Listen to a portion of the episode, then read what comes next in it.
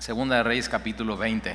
Si te das cuenta, Segunda de Reyes eh, tiene solamente 25 capítulos y ya vamos al final. ¿Te acuerdas cuando empezamos?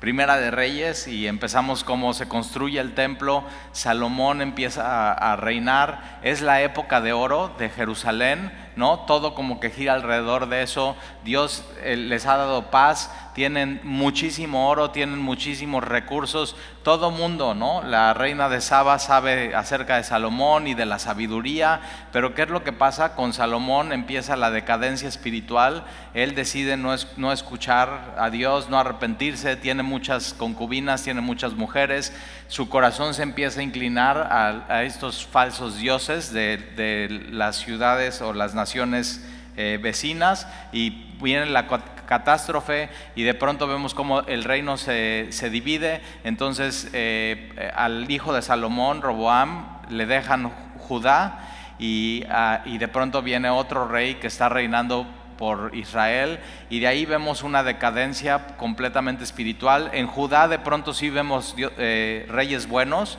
pero en Israel lo que vemos es mal, mal, mal, mal, mal, mal, mal, mal, mal, o sea, de mal en peor. De pronto vemos uno que quiere hacer lo bueno, eh, hasta que vimos la semana pasada cómo Israel cae y es llevado en cautiverio por Asiria. En esta época que estamos viendo en la Biblia, Asiria como es, es, el imperio más poderoso, tiene el ejército más poderoso y es muy importante, pero al mismo tiempo, vamos a ver, Babilonia empieza a jugar un papel muy importante, es como el junior, ¿no? El imperio junior, como el pequeño que empieza a crecer, empieza a ganar influencia, popularidad, autoridad.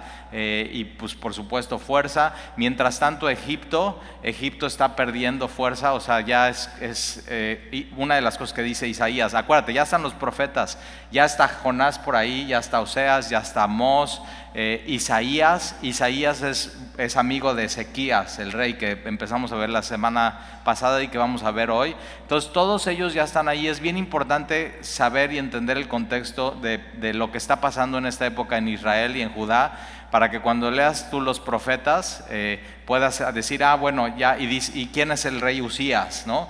Eh, Isaías cuando tiene la visión del trono de, Dios, dice, y en el año que murió el rey Usías, yo vi al Señor sentado en su trono y sus faldas, ¿no? Y su gloria cubría todo el, el, el, el trono de Dios. Eh, y es, es muy bueno saber todo esto que está pasando y la decadencia. Eh, pero ojo, ¿ve? Babilonia está, está ganando eh, fuerza y mucha influencia y mucho poder. Y entonces vamos a ver eh, versículo 1. Dice, en aquellos días, ¿qué días? Acuérdate, siempre que dice en aquellos días te tienes que preguntar. Y es cuando Asiria va y, ataca a Judá y, por tres años trata de, entrar a Jerusalén, pero no puede.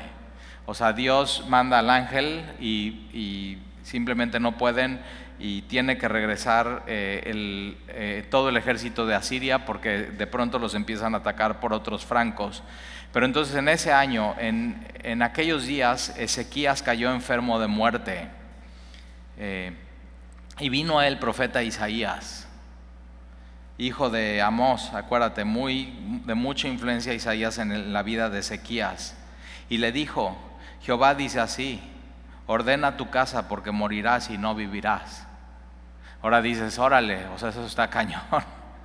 Ahora yo, yo no veo eso como, o sea, qué mala onda Dios, ¿no? Sino al revés, qué padre que te avisa. O sea, la verdad no avisa. O sea, de pronto ya viene y, pues un infarto o cae en coma o algo de o COVID o lo que sea. Y aquí lo que Dios hace con Ezequías es que le manda al profeta Isaías y le dice, ordena tu casa. Y, y una de las cosas que, que al leer esto tienes que decir, ok, si Dios viene hoy a mi vida y dice, Talí, ordena tu casa, ¿qué tengo que ordenar en mi vida? O sea, como que, ¿qué pendientes he dejado que no he hecho que tengo que hacer antes de morir? O sea, ¿qué, ¿con quién tengo que hablar? ¿Qué llamadas tengo que hacer? ¿Qué reuniones tengo que hacer? ¿Qué, tengo, qué tendría que de decir a mis hijos? O cómo tendría que ordenar mis bienes. Eh, ahora, él tiene mucho más que ordenar que su casa y su testamento y eso, y eso sí, vale la pena tenerlo todo ordenado. No le dejes problemas a tu familia y a tus hijos, o sea, ya ordénalo, eh, eh, hasta de pronto hay un mes del, del testamento y ve y hazlo. Pero va más allá porque él cuando le dice ordena tu casa es, ok, ¿quién se va a quedar de rey sustituto? Y, entonces él se tiene que poner a pensar. Y no solamente quién se va a quedar de rey sustituto, sino qué va a hacer, eh, qué va a hacer Judá con Asiria. ¿Qué va a hacer Judá si viene el rey de Asiria y otra vez quiere pelear? Entonces, todo eso él, Ezequías, tiene que pensar, pero tú y yo tenemos que decir, ok, que si Dios viene y me dice, vas a morir, no vas a vivir más, o sea, ya te doy una semana, dices, órale, ¿qué has dejado pendiente en tu vida y qué tienes que hacer?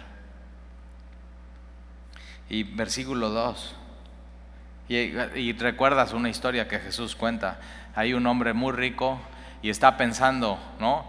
Que, o sea, ya no, ya no caben mis, el trigo en mis graneros, estoy pensando en hacerlos más grandes. Y viene y dicen, eres un necio porque hoy hoy van a pedir, o sea, han pedido tu alma, o sea, hoy te van a quitar el aliento y tú estás planeando qué hacer con eso y no sabes qué hoy. Y Santiago dice, ¿no? Eh, no digas mañana iremos y, negociaremos esto y aquello, sino di, si Dios quiere, viviré. Así. Entonces, como que nos muestra la Biblia eh, cómo tienes que ver el tiempo y cómo tienes que ver la vida. Efesios dice, redime bien el tiempo porque los días son malos. Entonces el tiempo es limitado aunque seas rey de Judá. Y, es un buen rey. O sea, es un rey como David, acuérdate. Un rey como David. No había otro rey, o sea, es David, Ezequías, y hay una línea y vienen todos estos reyes y ninguno es como estos dos.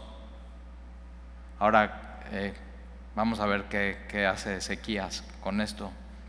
Ordena tu casa. ¿Qué instrucciones vas a dejar? Y entonces él volvió su rostro a la pared. Entonces Isaías va y dice, ya vas a morir, ordena tu casa.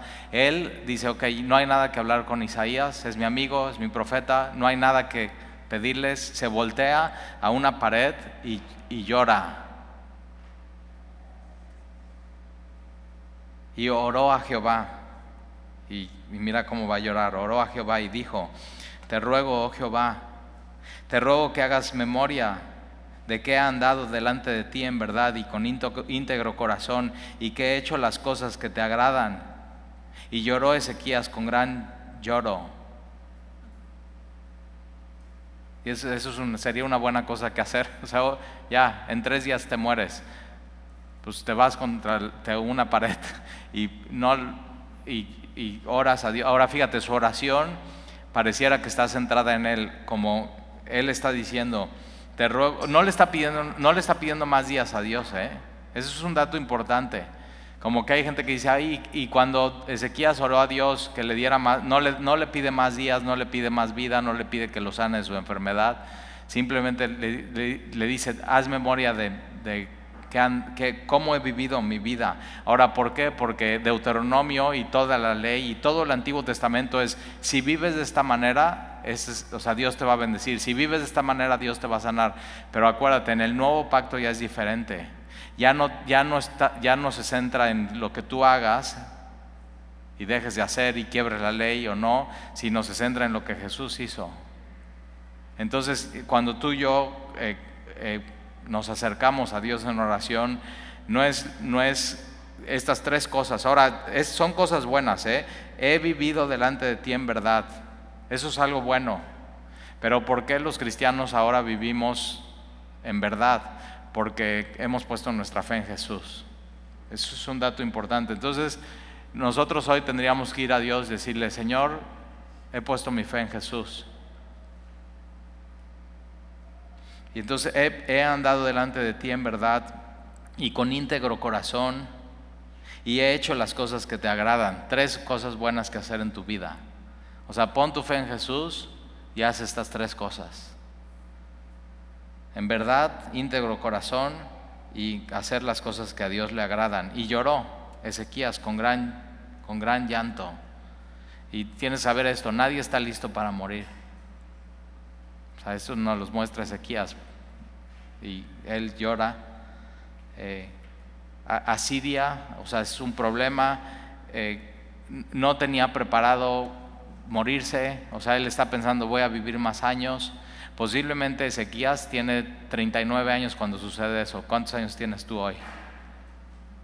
Y él 39 años y dice, ya, oye, pero no, o sea, no tengo preparado al siguiente rey, a mi hijo, todavía no, le, todavía no hablo con él, todavía no lo instruyo, todavía no les he dicho a, mis comandantes y a mis generales qué hacer con esto y con Asiria, o sea, como que no ha preparado eh, lo que tendría que preparar.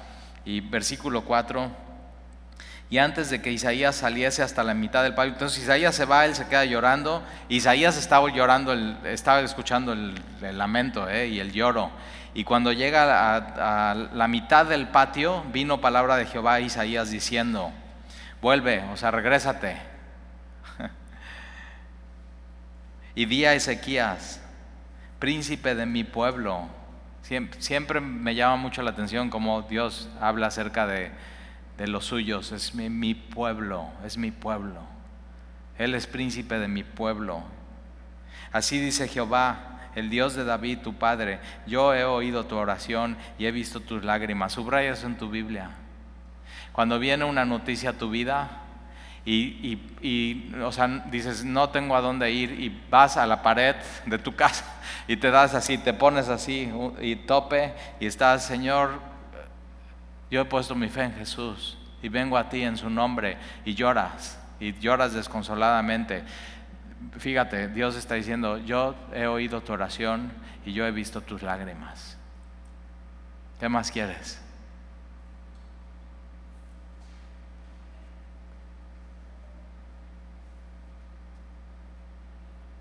Entonces cuando piensas, es que nadie me va a entender, nadie, o sea, esto es demasiado para mí, no, Ve a Él, Él escucha tu oración y ve tus lágrimas. Así. Y un día tus lágrimas, cuando estés delante de Jesús, Él las va a enjugar, Él va a hacer esto ya. Yo sé, yo sé que te dolió, yo sé por lo que pasaste, ya, ya estás aquí. Sus manos, sus dedos. Y conforme Él acerque su mano a tu ojo, vas a ver su marca.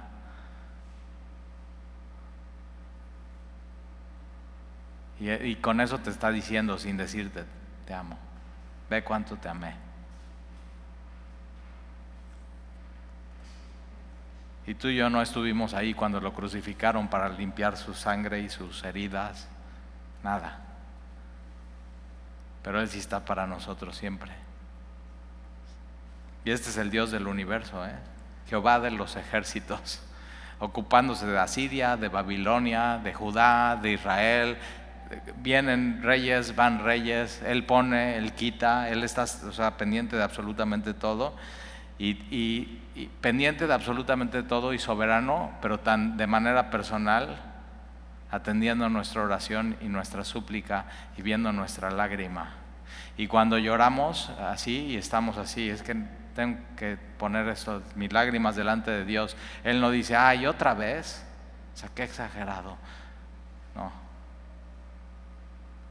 él está guardando cada una de nuestras lágrimas en su redoma, en su botella.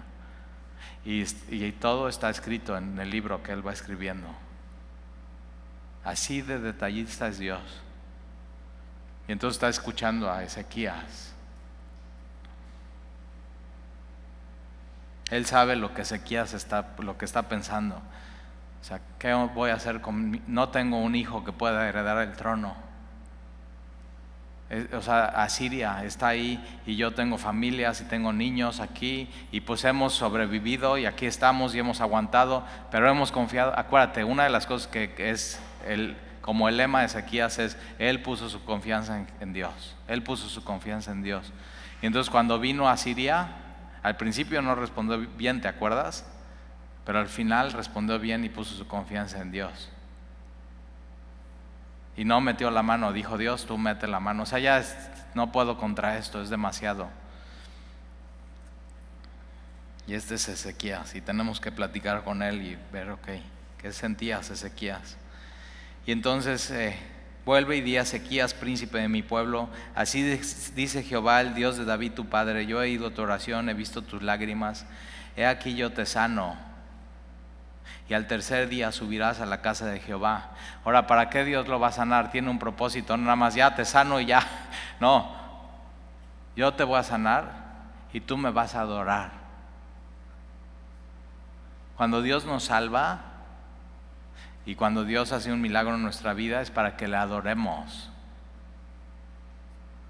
Para, para eso es. Y no siempre lo hacemos bien. Y segunda de Crónicas, si lo quieres anotar ahí, 32, 24 a 26, narra algo que no narra aquí. Y dice que cuando Dios sana a Ezequías, Ezequías no responde bien. Segunda de Crónicas 32, 24, 26, dice que Ezequías se enalteció. Y siempre tenemos que tener cuidado con eso. Entonces Ezequías, pues sí, fue otro David, pero no el David que, nosotros, que ellos esperaban. Ese es Jesús. El, el, David que ellos estaban esperando realmente era Jesús, el Mesías, el enviado de Dios. Y tú y yo sí, o sea, sí lo tenemos. Dios nos lo regaló a Jesús, el hijo de David, el descendiente de David. Y entonces, eh, versículos, ahora, para subir a la casa de Jehová tiene que ser sanos. Entonces, como que las dos promesas van unidas. Entonces yo te voy a sanar y al tercer día subirás a la casa de Jehová. Versículo 6, y añadiré a tus días 15 años. O sea, no solamente te voy a sanar, vas a poder adorarme y 15 años más. Ahora, ¿15 años son muchos o no? Depende de cuántos tengas, ¿verdad? Pero ¿qué, pasa, ¿qué pasaría si Dios te dice hoy, de aquí a que te mueras tienes 15 años y ya sabes? ¿Cómo vivirías tu vida? haz cuentas. Pon tu edad, súmale 15. Dices, Talí, soy muy malo en matemáticas. Bueno, usa los dedos. Pon tu edad, súmale 15, ¿cuánto da? ¿Qué pasa si Dios ya dice, esa es la edad, hasta aquí llegas? ¿Cómo vivirías tu vida? Ve cómo, o sea, la Biblia nos da una perspectiva y dices, ok, si me dice Dios, en, en tres días tienes que arreglar tu casa, ¿qué haría? Bueno, rapidito esto, pero ¿qué pasa? O sea, es lo mismo, si dicen 15 años, 15 años no es nada. ¿No te has dado cuenta que entre más viejo estás, más rápido se te va el tiempo? Para un niño de 5 años, un mes no es lo mismo que para una persona de 40, por, los por las, eh, porcentajes de su vida. O sea, si ves los porcentajes, todo lo ves diferente. Pero también hay, y hay estudios de estos, científicos, de tu, tu, mente trabaja así. Si tú le dices a un joven ¿no? de 20 años, haz el experimento ¿eh? y a ver si te sale. Si le dices un joven eh, eh, adolescente o de 20 años joven y le dices, oye, a ver, eh, voy a cronometrar un minuto y tú así, nada más de, cierra los ojos y tú me vas a decir cuánto, en cuánto paro. Y dices, ok, va, una, dos, tres, un minuto, ¡pum! El joven de 20 años le atina muy bien, como que tiene una buena noción del tiempo. Y cuando le dices a uno, un más más madurito, 50, 60, y le dices, ok, va, un minuto, tú dices, ¡pum! No para el reloj, sino al, minuto 20 o minuto 30. Y dice, ay, yo pensé, ajá. Pero eh, entonces puedes ver cómo, o sea, es científico, científicamente comprobado cómo el tiempo se mueve así diferente en los jóvenes y en los más maduros. Pero 15 años, ¿eh?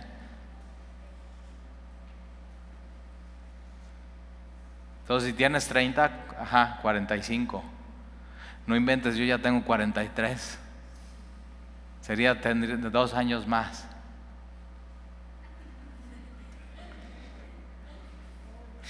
¿No crees que pasarías menos tiempo en Facebook o en redes sociales y pasarías más tiempo haciendo otras cosas? Entonces como que cuando la Biblia habla de tiempo así, como que te da perspectiva. Otra cosa que te puede dar perspectiva, algo que dice Jaime, mi pastor, para ver como las prioridades en tu vida. O sea, te pasa algo y, viene una crisis y todo. Hazte esta pregunta, ¿en 100 años eso va a importar? O sea, en 100 años ya pues, no vas a estar, pero eh, viendo a la eternidad, lo que te quiere decir es, cuando estés en 100 años en la eternidad, delante del trono de Dios, esta crisis, o sea, esto va a importar. Y si dices, no, pues eso es van, totalmente vano, ok, entonces ¿por qué te preocupas? Pero si realmente algo no tienes que hacer y va a importar en 100 años delante de Dios, entonces eso sí, eso tiene que ocupar tu tiempo y tu esfuerzo. Entonces ahí está, un poco de sobre el tiempo. Entonces en, la Biblia tienes diferentes palabras de tiempo en el griego y es eh, tiempo que es cronos, que es eso, cronómetro, pero también tienes tiempo que son eras o etapas y ya luego hacemos un estudio bíblico del tiempo pero también tienes eternidad. Dios ha puesto en eternidad en el corazón del hombre. Por eso cuando hablamos de estas cosas y de cosas eternas y de Dios y así, dices eso es. Y como que hay un eco en tu corazón. Dios puso eso en tu corazón para que tú puedas decir eso es. O sea, lo que dice la Biblia es eternidad en nuestro corazón. Y entonces vas a vivir 15 años más. Y te libraré a ti y a esta ciudad de mano del rey de Asiria. Entonces vemos una de las cosas que él llora es esta, si yo ahorita muero, ¿quién, o sea, ¿quién va a organizar todo esto y el ejército y el... Y dice, ok, 15 años más te voy a dar, pero en 15 años tienes que organizar bien, para que cuando ya no estés puedas dejar un legado y bien organizado, bien en orden tu vida. ¿Quién va a ser el, quién de tus hijos será el siguiente rey? Ahora déjame te adelanto, su hijo que es el siguiente rey es pésimo rey. Pero después viene otro rey, o sea, su, hijo eh, empieza cuando tiene 12 años, dura 55 años en el trono, después viene otro eh, que es Amón, dura dos años, pero, y después viene Josías, estos dos, o sea, eh, el Manasés, hijo de Ezequías, y, Amón hacen lo malo delante de Dios, pero Josías otra vez empieza una reforma espiritual y manda a llamar a los ancianos y vamos a ver todo eso. ¿Para qué? Para que un capítulo después ya otra vez hacen lo malo delante de Dios y llega a Babilonia y a, a este exilio. Ya me adelanté, ya ves, ya te di el final. Pero igual ya te lo sabías, pero mira. Entonces, eh, Ahora, ¿puede Dios echarse para atrás? O sea, le acaba de decir, vas a morir. Y entonces va Isaías, ya es profeta, ¿eh? Y el profeta habla verdad, vas a morir. Se sale Isaías, va a caminar, este se queda llorando, lamentando, y dice, le dice Dios, Isaías, regrésate. Oh, pues, ok, no vas a morir. Y es eso, cuando Dios hace eso, está buscando arrepentimiento. Te da una advertencia y a ver cómo vas a reaccionar y te está invitando al arrepentimiento y eso hace con Ezequías. Lo está invitando al arrepentimiento y le regala 15 años más. Dios lo puede hacer, ahí está. Igual Dios ya lo hizo contigo. ¿Cómo, o sea, yo por ejemplo, ¿no? Tengo 43 y cuando mi hija Alexia tenía tres meses me dio cáncer de colon, etapa 3, cañoncísimo. El doctor dijo ya, o sea, yo no tenía nada en orden que poner porque no tenía nada. tenía mi esposa y mi hija y deudas. Nada que poner en orden. Pero el doctor dijo, ya, una de las preguntas que le hizo, les dijo el doctor a mi papá y a mi mamá y a mi esposa, Sandy, se les quedó viendo y dicen, ¿tienen seguros de gastos médicos? porque esto es, una tragedia. 22 años. Ahora, ¿cómo sé que Dios no me regaló X años más y estamos, y ¿cómo sabes que a ti no? Y estás viviendo tiempo extra en esta vida. No sabes. O sea, como un día escuché a un pastor decir, yo salgo a correr, me hago mi chequeo de insulina, o sea, estoy todo bien, eh, pero ¿cómo sé que no tengo una célula cancerígena allá en mi cuerpo? No sabes. Entonces, siempre hay que estar a, cuentas con Dios. Y entonces, te libraré a ti y a esta ciudad de la mano del rey de Asiria, y ampararé esta ciudad por amor a mí mismo Ahora, ¿por qué le regala 15 años más a Ezequías? Por amor a Dios, a él mismo, a Dios mismo. Él lo hace por amor a su gloria, por quien él es, no por quien es Ezequías, no es por quien es Judá, por quien es Dios. Él le encanta eso. Él es rico en misericordia. Así es Dios. Y eso es por amor a mí mismo y por amor a David, mi siervo. Y todo eso con un propósito le regala 15 años más. Si Dios te ha dado más años y dices, no, yo también me había, ya me hubiera muerto y me pasó esto y Dios me regaló una oportunidad más de vida, fue con un propósito. Y el propósito siempre es Él mismo. Él mismo es el propósito. Ahora, Él siendo mismo el propósito, ¿qué vas a hacer con tu vida de aquí en adelante si Él ya te dio tiempo aire y tiempo extra? Versículo 7, y dijo Isaías, toma masa de higos y tomándola la pusieron sobre la llaga, entonces ya nos revela la Biblia que, de qué estaba enfermo, tenía una llaga. Yo tengo un amigo que es pastor y un día estoy hablando con él por FaceTime. Este, está en otro, en otro puerto, pero muy lejos de aquí, y hace un calor y le encanta ir a hacer gimnasio. Y dice que haciendo gimnasio tomó una bacteria y esa bacteria se le empezó a hacer una llaga y se le empezó a abrir y se le empezó a hacer un hoyo y cuando estoy platicando con él me dice, mira tal y, hace así un hoyo y casi le veo el hueso. Digo, no inventes, tienes que, o sea, tienes que ir al doctor, te tienen que dar antibiótico. Ahora, en estos tiempos no había antibiótico. ¿Y qué hace Dios? A través de Isaías dice, vayan, úntenle un poco de higo y pónganselo en la, o sea, medicina naturista. Ahí está. Y a veces Dios sana de manera milagrosa, pero muchas veces Dios te sana con medicina. Entonces, nunca como cristianos dices, no, no, yo me curo solo. Y yo tengo, si tomas medicinas no tienes fe, no, ve. Con fe, Isaías y Ezequías están aplicando esto que Dios les dio como receta y, y Ezequías sana. Entonces, nunca dudes en tomarte las medicinas que te están mandando. Dios muchas veces cura con la ciencia. Dios y la ciencia no están peleados. Al revés, entre más estudias la ciencia y más estudias a Dios, más ves que todo viene de Dios y todo tiene un común denominador.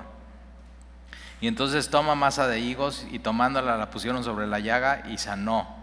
Y Ezequías había dicho a Isaías, ¿qué señal tendré de que Jehová me sanará? O sea, este es muy aventado. No, aparte de, ya me dijiste tú, pero pero no me basta lo que me digas, Isaías, quiero una señal de Dios. Pero acuérdate que su papá, Acaz, Dios le, Dios le dice, pídeme una señal, y él por orgulloso dice, no te pido señal. Y él está, no, dice, yo sí quiero señal. O sea, ¿qué señal tendré de que Dios me va a sanar y que subiré a la casa de Jehová el tercer día? Y versículo 9, respondiendo Isaías, esta señal tendrás de Jehová. ¿De qué hará Jehová esto que ha dicho? ¿Avanzará la sombra 10 grados o retrocederá 10 grados? Ahora, ¿nunca has visto una piedra redonda y tiene las horas y tiene una, cosita así y es un reloj del sol, con el sol, su posición y según la posición del sol, en ese punto donde estés, pone la piedra de una determinada manera y puedes saber entonces qué horas son. Entonces aquí Isaías le dice, ¿cómo, será la señal? ¿Dios va a adelantar tu Apple Watch o atrasarlo? O sea, ¿cómo, cómo será la señal? Esta, esa señal es con, con el sol y el reloj y la sombra. Avanzará la sombra 10 grados. Y 10 grados es bastante, ¿eh? O retrasará 10 grados. Y Ezequías respondió, fácil es que la sombra decline 10 grados. O sea, es muy fácil que tu reloj, la señal sea, va a avanzar. Pues sí, a ver, ve tu reloj. Ya está avanzando. O sea, ves el segundero que está avanzando. Pero sería difícil, ¿cuándo has visto que tu reloj vaya para atrás? Y esa es la señal. Entonces, fácil cosa es que la sombra decline 10 grados, pero no que la sombra vuelva atrás 10 grados. Y es un poco como lo que Dios va a hacer con él. Debiste de haber muerto, pero yo te voy a regalar, más tiempo. Y en ese día lo que Dios va a hacer es, va, a eh, regalarles un poco más de tiempo, echando para atrás el tiempo. Ahora, no sabemos cómo, cómo sucede eso, no sabemos cómo, puede ser que nada más suceda ahí, puede ser que Dios haga que de un momento la, o sea, la reflexión de la luz solar cambie y el sol, y, el sol haga que se vea la sombra a 10 grados. No, no sabemos cómo, pero simplemente sucede. Y entonces mira, versículo 11, entonces el profeta Isaías clamó a Jehová entonces como que le da lo, ¿qué, ¿qué, señal quieres? ¿Adelante o atrás? Para que sepas que sí es Dios. Y dice, no, pues atrás. Ok, espérame. Isaías, ¿eh? Señor, quiere para atrás. Y órale. Sucede. ¿Alguna vez has hecho eso con Dios? E, entre más maduro espiritual estés, menos lo haces porque ya le crees mejor. ya, eso dice Dios. Pero a veces Dios hace esas cosas. Por ejemplo, Dios pudo haber dicho te amo. Y ya. Pero nos dio una señal. La señal de la cruz. La señal de los clavos. La señal de su sangre derramada y a veces Dios nos da señales. Pero poco a poco vas creciendo en el Señor y dices, no necesito señales, con tu palabra basta. Pero él, él, Ezequías pide una señal y está bien, no lo vamos a criticar. Y puede ser que a veces en tu vida tú digas, yo necesito una señal, Señor. Luego te cuento algo, yo así justo, recién cristiano, así bien inmaduro, bien burro, bien así, de veras, mal. O sea, yo digo, me acuerdo de mis tiempos en que empecé a caminar con el Señor y quien me disipulaba, que se llamaba Gerardo, hoy pienso en él y digo, pobrecito, o sea, este le hacía las preguntas más mensas, este, me aguantaba, me contestaba todo, nos reuníamos una vez a la semana los jueves, entonces le decía, tú me enseñas, yo tú me contestas mis preguntas, hazte cuenta que me, compraba, me compré un cuaderno, escribe, ¿sí sabes qué es eso, no? Un cuaderno. y anotaba, o sea, y estaba leyendo todo, empecé por Génesis, y después fui a Éxodo, y después fui a Levítico, y después fui a Números. Y él, en vez de decirme, ve al, ve al Nuevo Testamento, no, me contestaba mis preguntas. Y así de, ¿por qué los judíos se circuncidaban? O sea, sí, ¿por qué? No, así, cientos de preguntas. Y entonces yo le decía, ok, tú me vas a contestar mis preguntas de mi cuaderno cada jueves y yo pago la comida. Y así, muchos, hasta que un día, no es que se acabaron mis preguntas, sino me enseñó a estudiar mi Biblia. Y ya la misma Biblia me empezaba a contestar mis preguntas. Pero yo digo, pobrecito, de veras. Cuando, si algún día viene y lo conoces, le dices gracias por ser paciente con mi pastor ahora que es mi pastor. Y por eso soy paciente a veces contigo. Porque me acuerdo de Gerardo. Pero bueno, ya te voy a platicar la historia. Entonces, bien joven en el Señor y así teníamos meses, vivíamos en México, en Santa Fe, y, este, yo tenía un terreno en Cuernavaca y, decidimos no irnos a vivir a Cuernavaca, sino quedarnos en México y necesitábamos vender ese terreno, pues estábamos comenzando, nuestros hijos estaban, ya todavía no nacía Ah, no, si Jan estaba muy bebé, se va a enojar, está viendo la transmisión. Sí estabas, mi amor. Y entonces, eh, yo un día dije, necesito vender ese terreno, bajé a mi cuarto, me acuerdo perfecto. Cuando Dios te da una señal, te acuerdas perfecto, ¿no? Y dices, esto fue de Dios. Me hinqué y dije, Señor, si todo lo que me está pasando, yo estaba en mi primer amor, así, si todo esto es real, no sé qué, te ruego que se pueda vender el terreno de Cuernavaca en tanto. Le dije el monto. Muy aventado, muy, digo, no, o sea, ahorita, o sea, diría Dios, no me tientes con esas preguntas. ¿Y qué crees? La próxima semana, este, me habla una persona y me dice, oye, amigo de mi papá, me dice, te tengo un, un cliente que quiere tu terreno. Yo dije, órale, una semana, así sin anunciarlo ni nada. Entonces ya dije, ok, va, y voy, y, el, monto de la operación era un poquito más de lo que yo le había dicho a Dios. Y yo digo, bueno, pues Dios es demasiado bueno, me quiso dar un, pilón, ¿no? Voy a la notaría, hago todos los, trámites, así se dio, todo así de super. ¿Y qué crees? Me siento y el comprador es cristiano. Tiene un pescadito aquí. Traía su pescadito. Y le digo, ¿a poco tú eres que sí, no sé qué? Ya estábamos platicando y estaba ahí Sandy, mi esposa. Ya salimos súper contentos de la operación. Sandy y yo solamente sabíamos de esto, nadie sabía de la historia, ni mi papá, ni el, ni el amigo de mi papá, que era el agente de bienes raíces. Y vamos saliendo al coche y me dice el, amigo de mi papá, oye, pues todo muy bien, pero pues, ¿y la comisión? Y yo digo, pues no, no, no pensé en eso digo, pues eres amigo de mi papá. Y me dice, pues sí, pero no importa. Y entonces me, da el monto y me dice, mira, te voy a dejar e, esto y la comisión es tanto. Yo, bueno, está bien.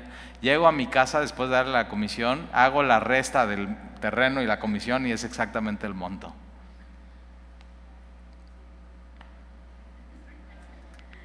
Dices, hoy voy a hacer eso. No, no, no. Ahora, mira lo que sucede. ¿eh? Entonces el profeta Isaías clamó a Jehová, hizo volver la, sombra eh, por los grados que había descendido en el reloj de Acaz de su papá. Entonces el reloj ese lo hace Acaz, su papá, 10 grados atrás. Por, supuesto se le queda súper grabado esto a Ezequías toda su vida, como yo, mi historia, y tú tendrás tu historia con Dios. Y si no la tienes, créeme, es cuestión de tiempo que te hagas tus propias historias con Dios. Solamente tienes que caminar fiel con el Señor, estar enamorado de Él, estar en su palabra, asistir a la iglesia, adorarle, conocerle. Versículo 12, en aquel tiempo, Merodac, Baladán, hijo de Baladán, rey de Babilonia, entonces de pronto ya aparece Babilonia, ¿te das cuenta? Envió mensajeros con cartas y presentes a Ezequías porque había oído que Ezequías había caído enfermo entonces como que usan ese pretexto, Ezequías cayó enfermo, se recuperó, envíenle cartas y una carta del rey de Babilonia. Eh, y Ezequías los oyó. Ahora, no dice aquí, pero Flavio Josefo, acuérdate, ¿quiénes, están así en, en el poder con el ejército más grande? Asiria.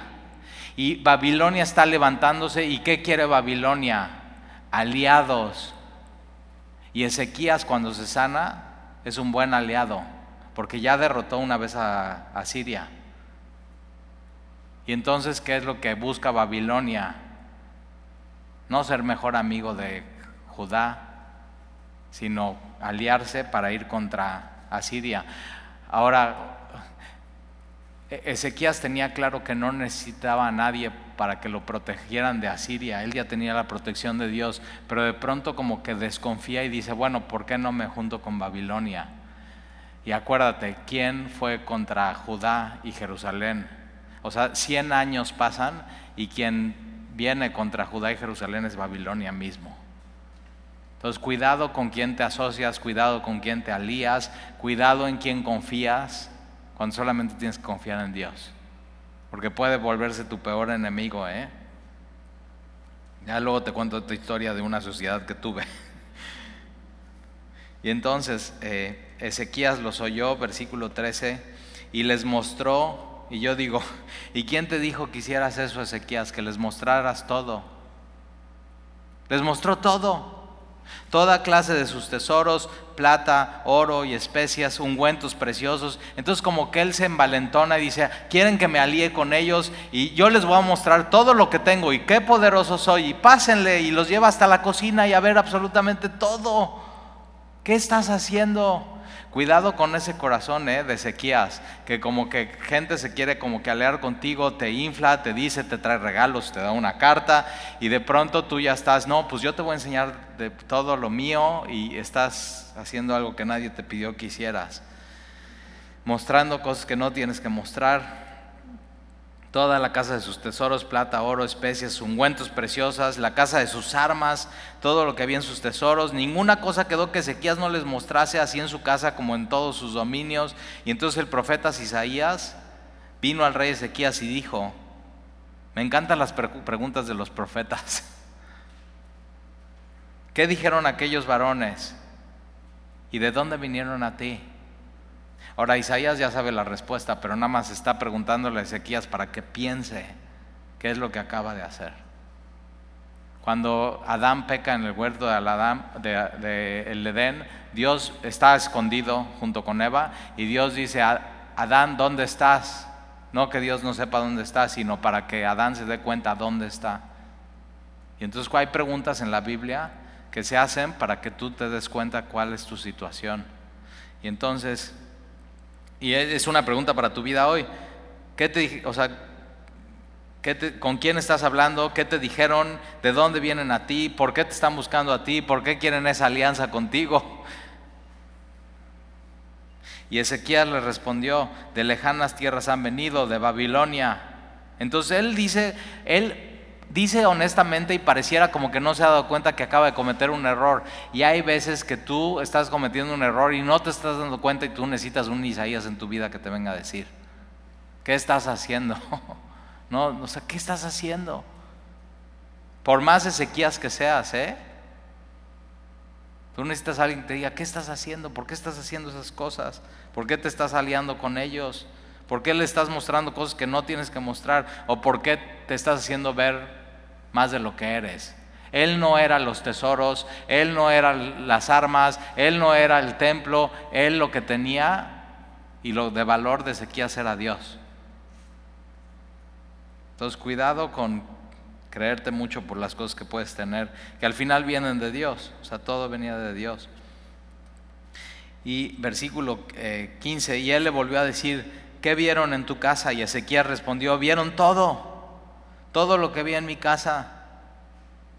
Nada quedó en mis tesoros que no les mostrase. Entonces Isaías dijo a Ezequías, oye palabra de Jehová, he aquí vienen días en que todo lo que está en tu casa, todo lo que tus padres han atesorado hasta hoy será llevado a Babilonia y esto se cumple 100 años después de esto al pie de la letra. Algunos que estudian la Biblia y que no creen en la Biblia dicen, no, esto, esto que es, ahora esto también está en Isaías capítulo 38 y dicen, eso que escribió Isaías lo escribió antes de que sus, eh, después de que sucediera. Yo digo, no hay, no hay manera, si ves cuándo nació Isaías, cuándo murió, cuándo pasó esto de Ezequías y cuándo vinieron los de Babilonia, no hay manera porque pasaron 100 años. Se cumplió la profecía al pie de la letra. Toda la palabra de Dios se cumple y no cae. Entonces tienes que confiar en, la palabra de Dios. Y Isaías es uno de los profetas, de los hombres que más habla sobre Jesús, sobre el Mesías. Y entonces eh, todo será llevado a Babilonia sin quedar nada. Entonces Asiria no va a derrotar Judá ni Jerusalén, va a ser Babilonia. Asiria ya en esos, en esos tiempos. Ahora, ¿quién, ¿Te acuerdas quién es llevado a Babilonia de joven? Daniel. Y entonces puedes empezar a leer Daniel en tu devocional y decir, órale, eso fue 100 años después de esto. Y cómo aún en Babilonia Dios sigue obrando en su pueblo. Y Dios les enseña cosas. Y, Daniel está leyendo el libro de, de Isaías y Jeremías y se da cuenta, 70 años vamos a estar aquí. ¿Quién está llevando la cuenta? Y se da cuenta, nadie está llevando la cuenta. Ya están haciendo casas, ya están teniendo hijos, ya están plantando viñas y nadie está esperando regresar. Pero Dios sí los estaba esperando. Porque de ese, de ese remanente que regresan, y tienes entonces el libro de Erras y tienes el libro de Nehemías, entonces ese remanente que regresa con Isorobabel, con el edicto de Ciro, entonces viene el linaje y ahí ver los linajes de Jesús. Entonces Ezequías era David, pero no era el David que ellos estaban esperando. Todavía faltaba un poco más de historia y de tiempo. Entonces será llevado a Babilonia sin quedar nada, dijo Jehová. Y versículo 18, y de tus hijos que saldrán de ti, que habrás engendrado, tomarán y serán eunucos en el palacio del rey de Babilonia, Daniel, sus amigos, tres amigos. Entonces Ezequías dijo Isaías, la palabra de Jehová que has hablado es buena. Ahora hay dos maneras de ver esto. La palabra de Dios es buena y es bueno porque por lo menos va a tener misericordia y no va a venir a Siria y Dios nos protege y va a ser hasta ese tiempo de Babilonia. O puede decir, bueno, la palabra de Dios es buena, la acepto y qué bueno que no va a ser en mis tiempos. Pero entonces él ya no está pensando más allá. O sea, cualquiera de las dos cosas pueden ser. Su, pareciera que su visión de Ezequías es muy corta. Y tú, tu visión como cristiano, tu cosmovisión no tiene que ser nada más, ok, en mi generación, en mi vida, sino tú tienes que pensar más allá de tu generación y de tu vida. Eres parte de la iglesia y de una historia de redención que es mucho más grande que tu vida. Y es eso, Pablo le dice a Timoteo, las cosas que has oído y te he enseñado, esa pásala a hombres fieles, que esos hombres le enseñan a otros hombres y esos hombres a otros hombres. Y, de pronto somos como cristianos cadenas vivas que estamos pasando la estafeta a la siguiente y a la siguiente y a la siguiente generación. Y no nada más, ah, bueno, pues yo me ocupo de mi generación y ya. No tienes que estar pensando más allá. Y, entonces después dijo, habrá al menos paz y seguridad en mis días. Versículo 20, los demás hechos de Ezequías y todo su poderío y cómo hizo el estanque y conducto y metió las aguas en la ciudad. ¿Te acuerdas que te platiqué de eso? Eso está en Israel. Eh, es, eh, en 1880 se descubre este túnel, 332 metros, o sea, es, todo subterráneo. Y al final hay una, hay, hay una inscripción en hebreo que dice cómo se construyó y cómo Ezequías lo hizo no había los ingenieros que hay hoy ni la maquinaria, entonces con hachas, uno de desde afuera de la ciudad de Jerusalén, desde afuera de las murallas, con hachas empiezan a trabajar, empiezan a hacer el túnel y en otros desde adentro hasta afuera hasta que un día llegan y están hacha con hacha y ¡pum! se une y, y el agua empieza a correr. Y ese es el estanque del que habla aquí, todo muy histórico. Y metió las aguas de la ciudad. Por eso Jerusalén sobrevivió a Siria tres años y no pudieron contra ellos porque tenían agua y tenían suficiente alimento para, para aguantar. No está escrito en el libro de las crónicas de los reyes de Judá y durmió, durmió Ezequías con sus padres. Puedes ver el año 686 y entonces de pronto puedes ver cuándo empezó Ezequías a reinar y cuándo fue que le dijo Dios, tienes 15 años y puedes ver qué edad tenía Ezequías cuando se enfermó así, tan, su vida tan real. Y durmió Ezequías con sus padres y reinó en su lugar Manasés, su hijo. Ay, la próxima semana vamos a ver Manasés. Y después de Manasés reinó Amón, después de Amón Josías, después de Josías y hace todas sus reformas. Viene Joacás, viene, Joacás, viene Joacim y después viene Joaquín y viene la caída de Jerusalén en el año 25 y vamos a terminar Reyes en ya muy, muy poquitas semanas. Yo creo que en tres semanas estamos terminando para ver cómo, cómo aún en medio de todo eso Dios se revela y se muestra en la vida de su pueblo. Muy bien. ¿Alguna pregunta? No, no es cierto. Como yo, ¿no? Así, el jueves, lleva tu cuaderno, me invitas a comer y te contesto. Señor, gracias te damos por este tiempo de estar juntos, escuchando tu palabra, tu fidelidad para tu pueblo. Tú has puesto, Señor, a tu palabra como Isaías, que nos amonesta, que nos advierte, que cuando estamos haciendo mal nos corrige, nos instruye, nos inspira, nos anima, nos levanta. Y muchas veces tenemos que pensar eso, si Dios viniera hoy, ¿qué tenemos que poner en orden en nuestra vida y hacerlo? Muchas veces nuestra ansiedad viene por no hacer lo que debimos de haber hecho en el pasado y que hemos dejado. Y, y Señor, ayúdanos a ser fieles. Y si tú nos regalaras así 15 años, ¿cómo viviríamos? Redimiendo bien el tiempo. Entonces ayúdanos a vivir así, Señor, porque no sabemos cuánto tiempo tenemos. Pero sí sabemos que te tenemos y que tú nos pides que redimamos bien el tiempo porque los días son malos y te damos gracias, Señor, porque aún en Segunda de Reyes capítulo 20 hablas a nuestro corazón, nos atraes a ti y nos amas. Y nos diste señal en la cruz, con los clavos, con la madera, con la sangre, con la corona de espinas. con la lanza del soldado en el costado de Jesús. Pero Señor, tenemos una señal mucho mayor, que es la resurrección de tu Hijo, que Él vive y reina y está aquí entre nosotros y nos guía y nos habla y nos redarguye. Y te amamos, Señor. Y el milagro que hiciste en la vida de Ezequías fue lo sanaste y Él te adoró, subió al templo. Nosotros estamos aquí, Señor. Has hecho milagros en nuestra vida. Y estamos aquí, Señor, adorándote. Y te amamos y te bendecimos. Y te damos gracias. En el nombre de Jesús. Amén. Amén. Nos vemos el domingo. Dios te bendiga.